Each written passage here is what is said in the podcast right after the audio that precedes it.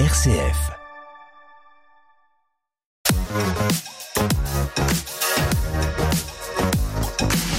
L'idée, c'est de montrer des talents qui peuvent exister sur notre territoire. Bonjour Eric, Bonjour Jérôme. bienvenue JB. Merci Géraud, très content d'être avec toi. C'est un merveilleux artiste qui chante aussi bien notre société que notre époque, ses petits travers. Clément Baudot, bonjour. Bonjour. Alors là, on a un jeune artiste chalonnais. Tout à fait. Je suis né à Chalon, Chalon-sur-Marne, Chalon-sur-Marne, oui, donc effectivement, t'es... 98. Mais, mais tu, n'es, tu es encore très jeune, tu as encore quoi, 24 ans, c'est Oui, ça à j'ai peu près 24 ans. 24 ans. Mais tu es à, tu es à Chalon. Moi, je t'ai découvert complètement par hasard en passant rue Gobet-Boissel, la fameuse rue où il y avait à une époque beaucoup de graffitis, dont les fameux de, de Chibé qui Ouais, avaient beaucoup attiré l'œil. Et d'un seul coup, je découvre ta peinture qui est magnifique. Et je dis, qu'est-ce que c'est que ce monsieur-là? Il y avait tes coordonnées. Oui, exactement. Donc, euh, comment c'est cette histoire, ça? Donc c'est un trompe-l'œil que j'ai pu installer rue Gobet-Boissel il y a environ un mois et demi. Donc c'est par l'intermédiaire de Thomas Barbet, c'est grâce à lui que j'ai pu euh, qu'on a pu faire cette installation euh, dans cette dans cette rue et en fait le parti pris c'était de de faire sur la thématique de la de la brocante puisque hum, j'ai voulu mettre en lien le contexte de cette rue là. Dans cette rue, il y a un brocanteur Oui, monsieur Pierre-Jean. Exactement. Et il y a un atelier de tapisserie et c'est eux que je voulais mettre absolument en avant. Je voulais faire un projet sur le contexte en fait de cette ville-là. Ah, c'est réussi, c'est réussi. On a vraiment le, ça, ça annonce la couleur. Que toutes les rues, ce genre de choses. En même temps, toutes les rues n'ont pas forcément le, la, la typologie de, de Gobet-Boissel, qui est une rue qui est très, qui a vraiment un petit, un petit charme particulier. C'est une rue qui est très étroite. C'est pas une rue qu'on peut observer de... facilement. C'est pas un grand axe. Euh, on l'a installé à l'angle avec la rue des Lombards, là où il y a beaucoup de passages.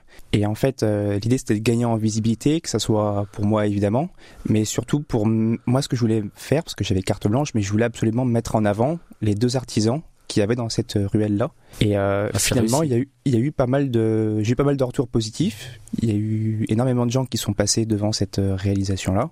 Et euh, d'après notamment Pierre Jean, euh, y a, ça fait très longtemps qu'il n'y a pas eu autant de monde qui se baladait dans cette ruelle là. Donc ça a ramené du monde. C'était un, Ah oui, mais ça c'est c'est bien réussi. C'est- C'est en face hein, de, de, de l'église Saint-Alpin pour ceux qui si tu si tu Ouais. pas bien. Euh, ben l'époque où il y avait la fameuse fresque de JB, il y avait beaucoup de gens qui venaient faire des photos. Euh, bon, on commence à dater dans le temps maintenant. Ça fait 3-4 ans facile. Et c'est vrai que c'est un apport. Alors, ce qui est important à préciser dans ton démarche, c'est que tu travailles avec la SEMCHA, hein, je me trompe Ouais, c'est pas exactement là-dessus. Mais euh, tu sais pas une commande. C'est-à-dire que dans le sens, euh, t'es pas payé là-dessus. Non, c'est ça. C'était euh, c'était vraiment spontané. C'était euh, la la deuxième fois que je fais une, euh, une production dans le domaine public, on va dire. La première fois c'était à Paris, donc c'était une, une sorte de performance. Et la vu que j'étais chalonnais, il fallait que, que je fasse quand même une réalisation déjà dans, dans Chalon. Et c'était la première fois que je posais une production dans Chalon. Et j'ai préféré partir sur un trompe-l'œil parce que j'ai fait beaucoup de portraits euh, jusqu'à présent. Et très peu de, trompe-l'œil. Et bizarrement, le trompe-l'œil, c'est ce qu'on me parlait le plus, c'est ce que les gens retiennent absolument. Donc ça, tu sens que ça marque l'esprit quand même.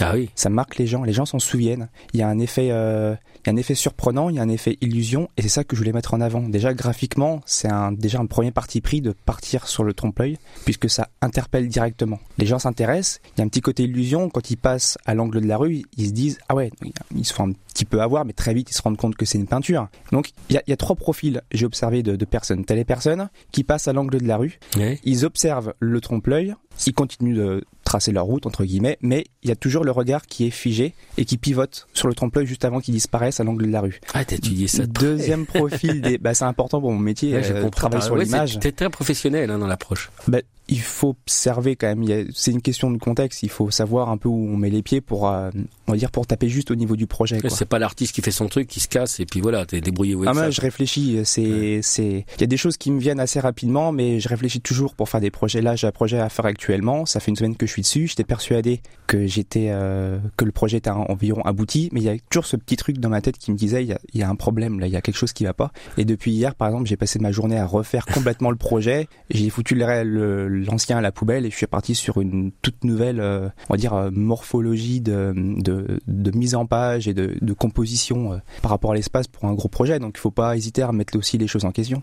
Alors, je t'ai, oui, j'allais te dire, je t'ai Ouais, ça. interrompu, vas-y, il il manque les deux autres. Deux autres profils de personnes. Donc t'as les autres personnes qui vont, euh, ils savent pas qu'il y a un trompe-l'œil. Bon, ils savent pas qu'il y a ce genre d'image-là, ça les interpeller et eux ils s'arrêtent. Et ils vont peut-être se rapprocher de cette image-là pour comprendre un peu qu'est-ce que c'est. Donc oui, c'est une peinture, Et au fur et à mesure qu'ils se rapprochent, ils vont essayer de comprendre, à s'intéresser, qu'est-ce que c'est l'outil, qu'est-ce que c'est le support, un peu où on veut en venir. Et puis tu as les troisième personnes qui viennent là parce qu'ils savent qu'il y a effectivement un trompe-l'œil, ils viennent parce qu'ils sont complètement intéressés. Ouais, ça c'est génial. Et, euh, c'est une grosse carte de visite finalement. Oui, c'était ça l'idée. Euh, Thomas Barbet, euh, que je remercie encore pour ce projet-là, parce que c'est grâce à des gens comme ça qu'on peut qu'on peut faire avancer les choses. Quoi. Donc à merci à Thomas Barbet. Euh, c'est notamment grâce à lui, une petite parenthèse, que j'ai pu faire une exposition au 111. euh, juste avant le juste En avant décembre, c'est en Ouais, décembre, c'est ça. Exactement, c'est ça. Donc c'était déjà grâce à lui, donc euh, un grand merci à des gens comme ça. Ah bah oui. Et euh, donc effectivement, il m'avait donné carte blanche. Moi, je l'avais rencontré en septembre. Il m'avait proposé plusieurs euh, plusieurs projets, dont on avait été voir euh, à côté de la place de la République ce fameux endroit. Il m'avait dit ta carte blanche, c'est effectivement ta carte de visite. Tu fais absolument ce que tu veux. Et comme je l'ai dit au début, il fallait effectivement, pour moi, mettre absolument en avant le contexte. Moi, je réfléchis déjà à ça. Et euh, en fait, c'est par rapport, à, je pense, à ma, à ma formation que j'ai eue, parce que je suis paysagiste de formation. Et euh, j'ai travaillé notamment dans une agence sur Paris.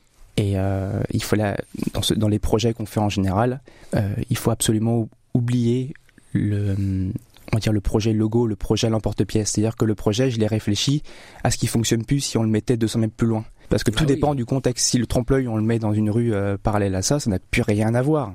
Là, il y a vraiment une contextualisation. Alors Clément Baudot, B-O-D-O-T, hein, pour ceux qui veulent aller vérifier, euh, il faut quand même qu'on revienne effectivement sur ta formation parce que Ouais. c'est pas, tu t'es pas né un matin et dit hop, c'est, je vais faire ça. Ah, Il y a des années, il y a des années de travail, il y a Ouais. une formation de 9 ans sur le, le paysage chez toi, c'est très Ouais. important. C'est ça. Donc, je suis paysagiste de formation. J'ai commencé il y a environ, oui, environ 10 ans. J'ai commencé par un CAP dans la Marne. Je suis parti après dans les Vosges pour euh, faire un bac pro. Donc, je passais de l'horticulture au paysagiste. Euh, moi, ce qui m'a toujours intéressé, c'était la botanique et le dessin.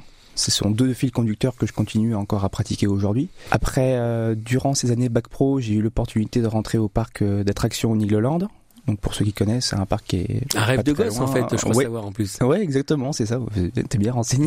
non mais c'était amusant, tu rêvais un peu de travailler un jour à Nigloland, en Ouais, fait, y aller en ça. tant que paysagiste. C'est ça, parce que moi j'ai, en fait, mon, mon rêve, ça a toujours été de créer un parc d'attractions. Moi, les espaces de loisirs où les gens s'amusent, où les gens rêvent, où les gens oublient leurs problèmes, c'est, ça m'attire beaucoup. Tout ce qui est décor, mise en scène, mise en scène de l'espace. Et là, on y revient encore, parce que le métier de paysagiste, c'est ça, c'est de mettre en scène l'espace, c'est l'aménagement euh, d'un espace euh, tridimensionnel dans lequel on peut se déplacer, dans lequel on peut évoluer. Et euh, c'est ça qui m'a beaucoup intéressé. Tout ce qui est l'ambiance sonore et visuelle des parcs de loisirs, j'adore tout ce qui est structurel, tout ce qui est mise en scène, tout ce qui est décor. Donc j'ai été jardinier paysagiste à Niglo, donc ça a duré trois ans. Mais j'ai été aussi euh, euh, décorateur pour Halloween. J'ai été parkman, j'ai été opérateur d'attractions. Donc c'est un un parc où j'ai appris à offrir aux gens de la qualité et où tu es obligé d'être polyvalent. C'est un peu euh, un peu l'école de Lévis. Je pense que c'est la meilleure euh, l'une des meilleures écoles qui puisse exister ça. Alors, ce qui me m'interpelle chez toi, mais positivement, c'est qu'il y a non seulement ce souci d'être très professionnel euh, chez les artistes. C'est pas toujours le cas. Il y a des fois,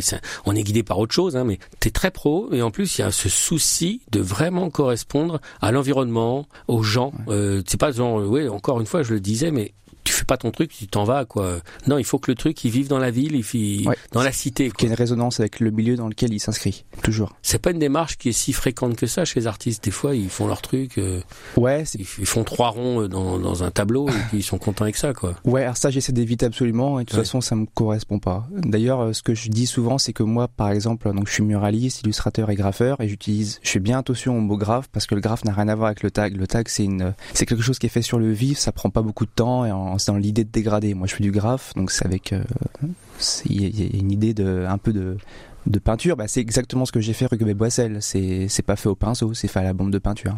Il y a un souci de bien faire quand même. Faut savoir le faire, ça, la bombe peinture, parce que c'est quand même très précis comme dessin. C'est un dessin. J'ai mis trois ans, on va dire, à bien. À toute une question de gestuelle. Enfin, il faut. Choper un coup, quoi. Oh ouais, c'est ça. Je sais pas comment dire ça, mais c'est compliqué comme outil. Ça n'a rien à voir que ouais. de tenir un crayon, c'est quelque chose d'assez lourd. Ouais.